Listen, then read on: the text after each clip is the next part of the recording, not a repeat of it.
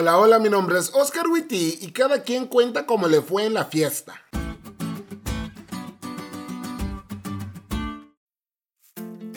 Cuando estaba en la prepa, a un amigo y a mí nos invitaron a un evento deportivo entre varios colegios. Desde que llegamos, mi amigo la vio. Era de cabello castaño, muy bonita figura y con una sonrisa grande. Debo reconocer que era muy guapa y se robó la atención de mi amigo desde el primer minuto.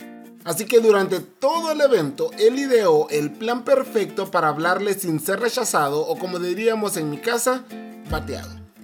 Al concluir el evento y después de un par de miradas que parecían ser muy prometedoras, mi amigo se animó y conmigo como escolta fue a hablarle.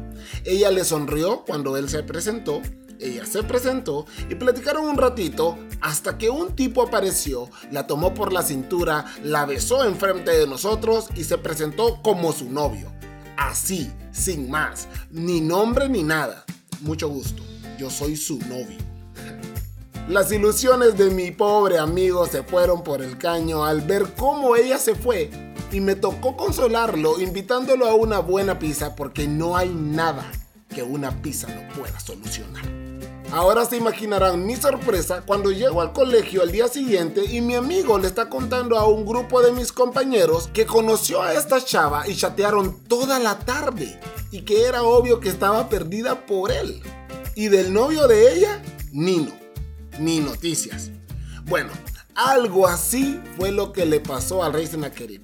Este rey de Asiria fue rey en el mismo periodo de Ezequías, y si leemos el relato que encontramos en Isaías, nos damos cuenta que Sennacherib sitió y conquistó las ciudades fortificadas de Judá, y la arqueología lo corrobora en los anales históricos descubiertos en Nínive.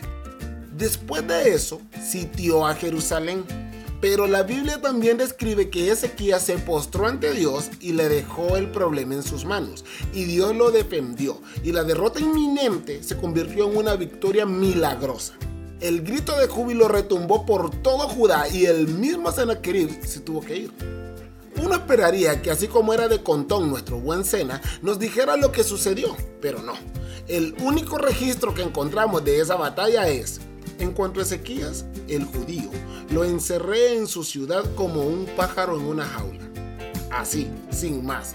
No habla de que ganó, solo que lo encerró. Y de la derrota que Dios le propinó, ni no, ni noticias. Sennacherib solo contó la parte que le convenía. Habla de Laquis y de todas las ciudades que derrotó, pero de Jerusalén no puede decir nada, porque Dios actuó. ¿Ves? La Biblia no solo es un libro con historias interesantes, tenemos suficiente evidencia histórica para darnos cuenta de algo todavía más interesante. Dios actúa en la historia.